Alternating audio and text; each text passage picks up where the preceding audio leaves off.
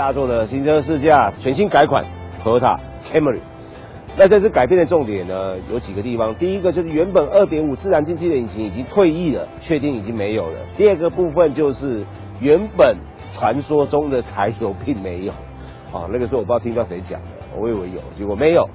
啊，因为油电系统辅助的取消啊，所以在油电车型消费者购买的意愿就会降低。和泰汽车表示，未来销售的主力会是2.0的汽油款。那这次的改变呢，和泰很有信心，因为引擎做了大幅的升级，包含了变速箱也换为六速的手自排。好，那我们今天为大家试驾是 Camry 全新改款的车型2.0汽油顶级型。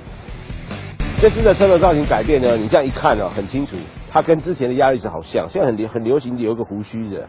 呃，所以整个车头的造型就是放大版的压力斯。但是这是目前它的家族设计啊，未来可能其他改款的 Toyota 车系呢，也会朝这样子的车头造型设计。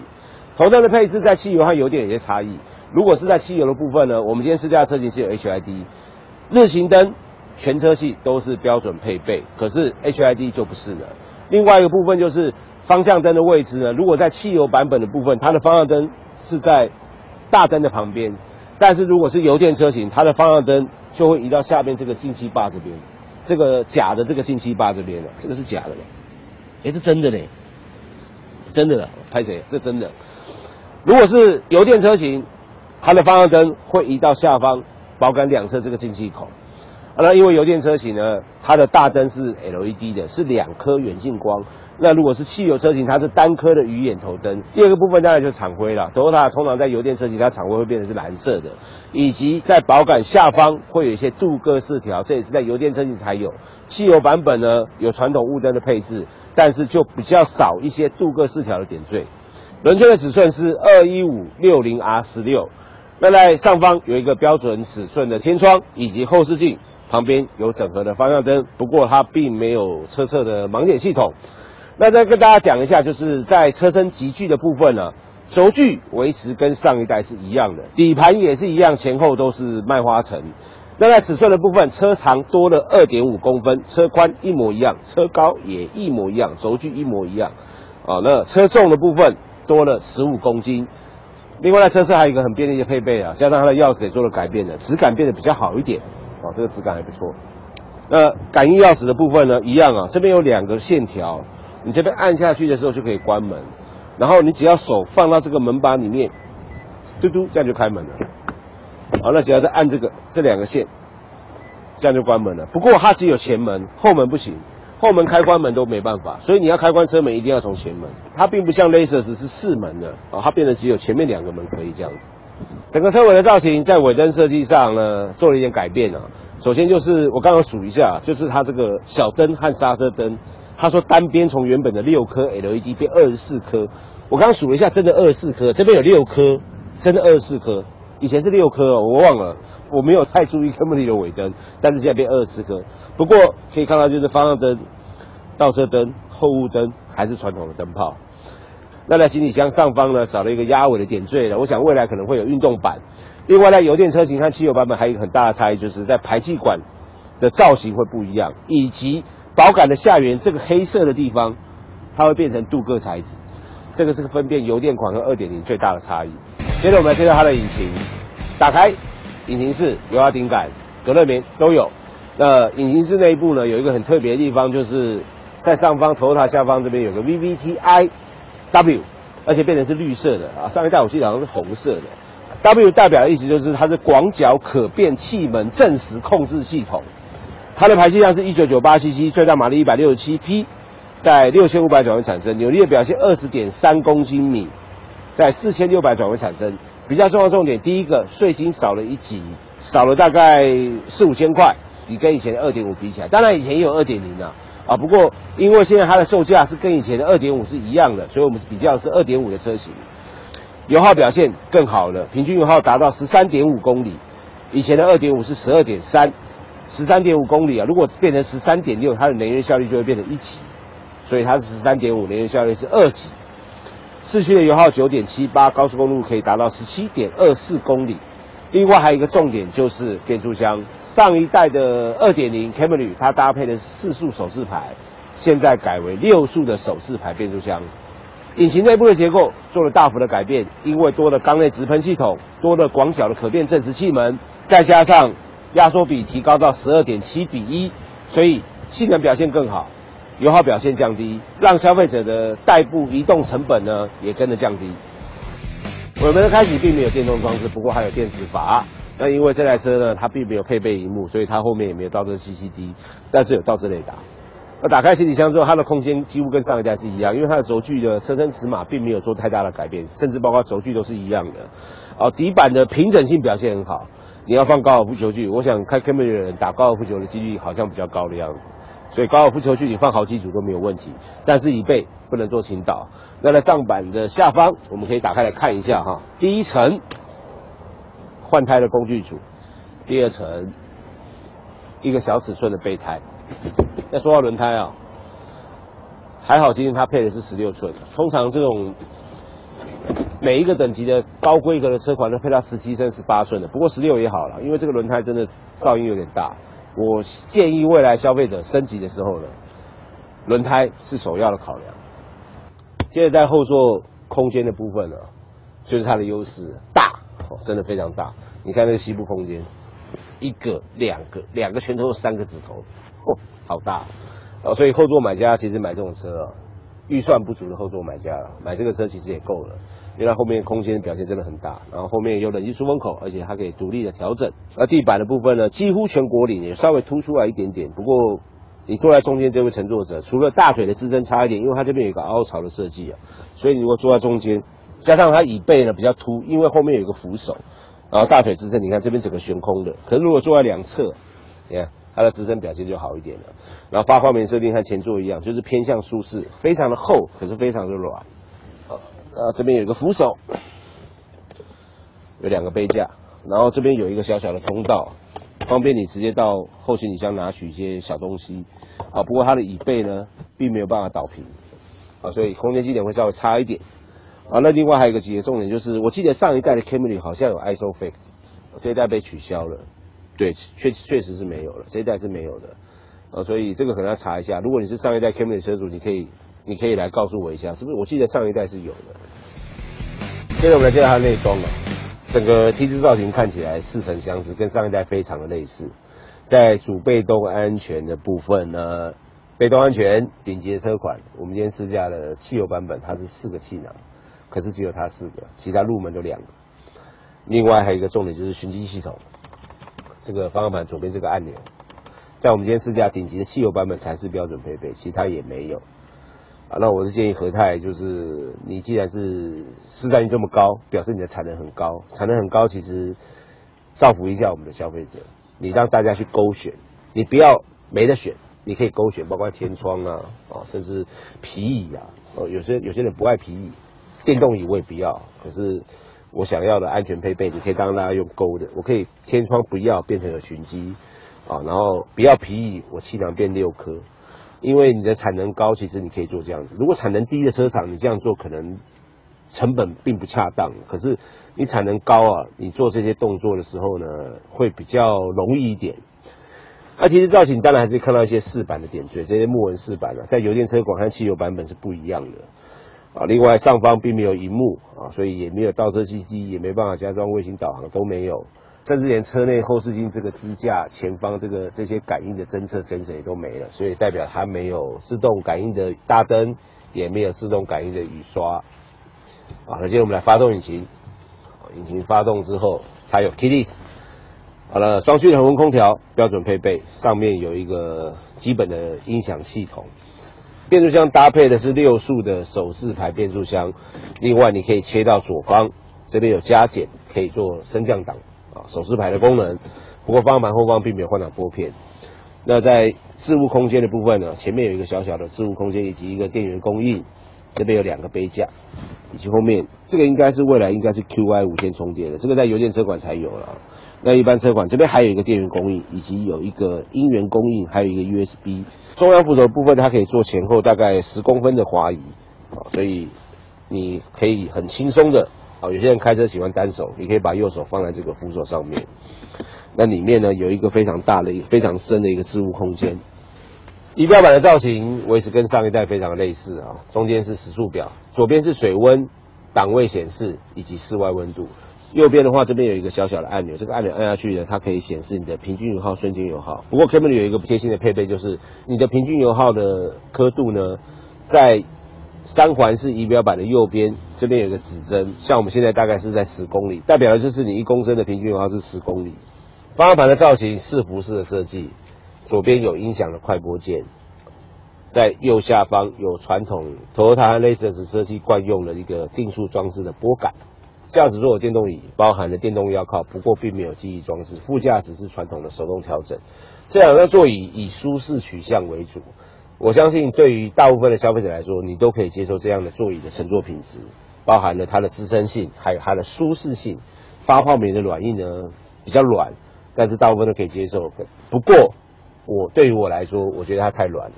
啊，所以你长途驾驶的时候呢，可能会稍微疲劳一点啊。不过我想，大部分消费者看到这个座椅应该都会很高兴、很喜欢，因为它的座椅真的坐起来很像你家的沙发。那最后的试驾心得，有几个重点。第一个，我们先讲它的底盘啊，啊，先把一些机械回馈分享给大家。我觉得底盘的悬吊变得比较硬朗啊，原厂也强调就是虽然。底盘是一样的，哦，轴距一样，甚至连车身尺码都差不多，但是它的整个悬吊系统经过了重新的改良，所以你在遇到那个坑洞路面的时候呢，是比较硬朗一点的，但是还是很投油它，这第一个，第二个就是噪音，啊，原厂不断的在记者会强调，就是它这次隔音工程呢做了很大幅度的改善啊，有几个关键啊，第一个，当你现在高速公路行驶的时候，那个风压声。还是很大。第二个，我想应该是缸内直喷的问题，所以它的防火墙的隔音呢，所传递到驾驶者室内的噪音也比上一代来的大。另外还有一个重点就是轮胎，轮胎升级是有必要的，因为轮胎滚动的那个共鸣声，那个呜，像现在就听得清楚，呜，我们现在时速九十了，你就可以听到很清楚那个轮胎的声音，轮胎滚动的噪音很明显的传递到车内。但是这个可能可以透过轮胎的升级，或者是胎压的改变呢，啊，也许会有一些改善。头台来坐车啊，如果不要跟性能扯上关系的话，基本上它卖给消费者的代步车呢，有几个优点，应该不讲优点，有几个特色啊。第一个就是油门非常的轻盈，第二个就是你刹车的踩踏啊，像我们现在刹车，它那种渐进式的刹车，而且行程非常的长。啊，你可以很细腻的去踩刹车是没错，但是今天如果你碰到紧急状况、紧急刹车的时候呢，你会感觉它刹车还是有点不够啊。但是应付一般的道路驾驶，其实它的刹车是还蛮容易掌控的。先决条件就是你跟前车要保持一定的安全距离，以及不要常常的蛇行驾驶，在高速公路蛇行驾驶。这样子的话，其实开这台车是蛮轻松的，而且任何人开这台车都会觉得。方很轻的方向盘哦，然后很舒适的悬吊，以及很好掌控的油门和刹车哦，所以你开起来的感觉是非常的舒服的。那这个部分我想也是大部分消费者要的。那另外在引擎出力的部分呢，它有刚刚我讲的一个小缺点，就是它的引擎的噪音啊，从防火墙传到驾驶者车内的噪音比较大。但是它的整个加速的感觉有分为两个方向，第一个就是像我们现在时速八十公里在加速，你可以很明显和之前二点零的引擎有一个非常明显的差异，甚至我觉得它的性能表现已经很接近已经退役的二点五升的车型，非油电车型就是二点五自然进气的车型，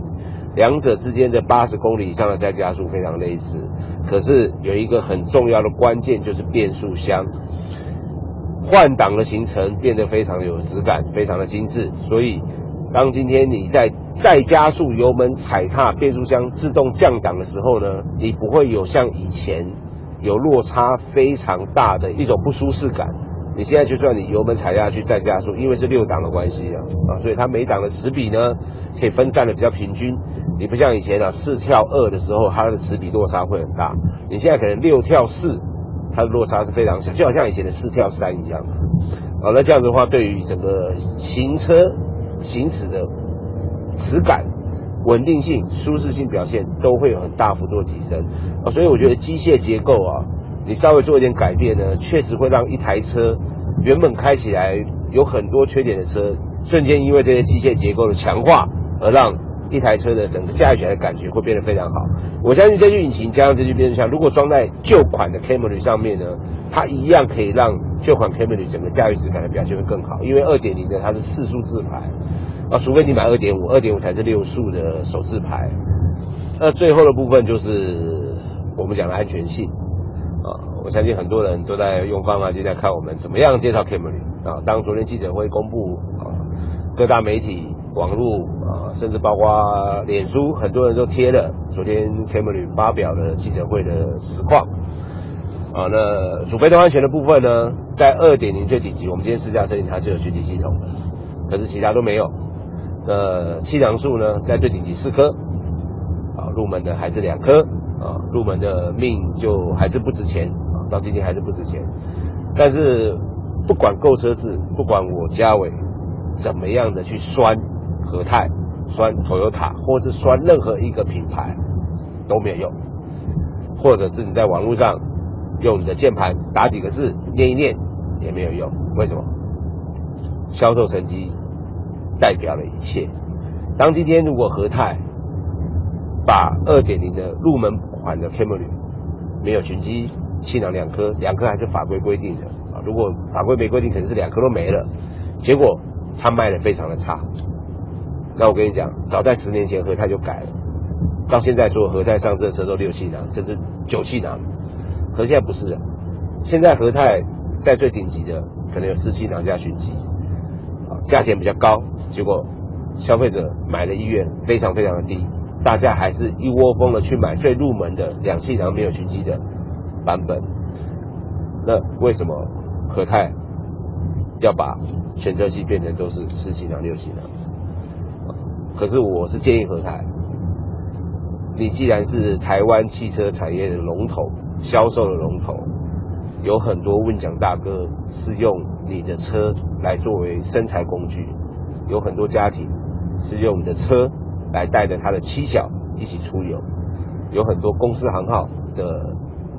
中间主管是用这个车作为他的公务车，有很多消费者很支持你这个品牌。如果你可以带头做起，让所有的主被动安全在你贩售的每一款车上都是标准配备。那我想是台湾汽车消费者之福，因为这些东西我们还是老话重谈了，这些东西你用不到最好，当你用到的时候就知道它的价值了。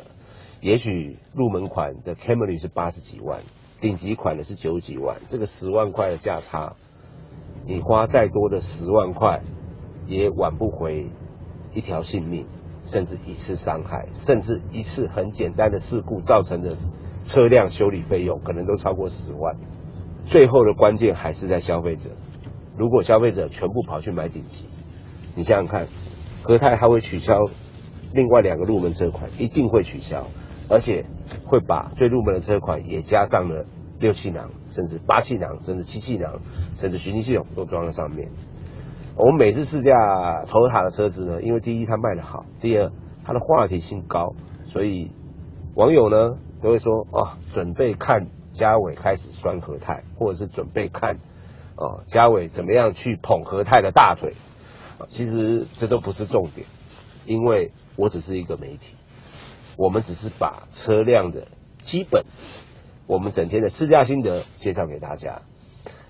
大家来看完影片，你满意你就上门去试车，你不满意你一辈子都不会去买这台车。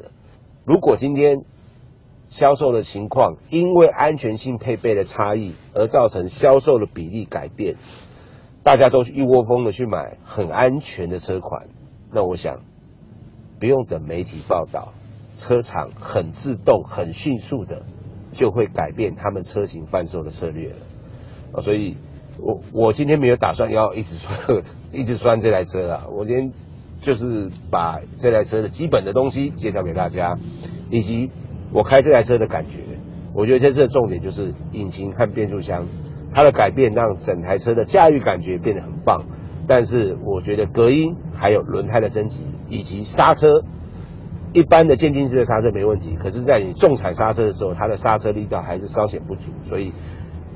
金属油管和来鳞片的升级我觉得很重要。第二个部分就是，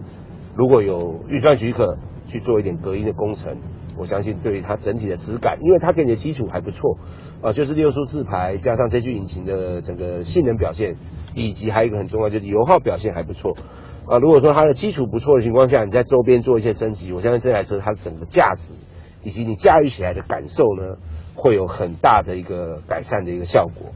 好，那我们今天为大家介绍就这台车，那在最后呢，我们也办一个小小的抽奖。呃，感谢 ORO 提供了一个盲塞式的一个胎压侦测器。啊，这个胎压侦测器呢，它是对应 Toyota 的，不是只有 Camry 其实 Toyota 很多车系他们可以用。你这样子的话，就让这台车在安全性上面又多一点点的一些配备。那我们的题目很简单，你看完这支影片你有什么感想？或者是你去试车之后，你觉得你有什么感想？又或者你是上一代 Toyota 的车主，那你去试了新的 Toyota。也许你会觉得它隔音变好。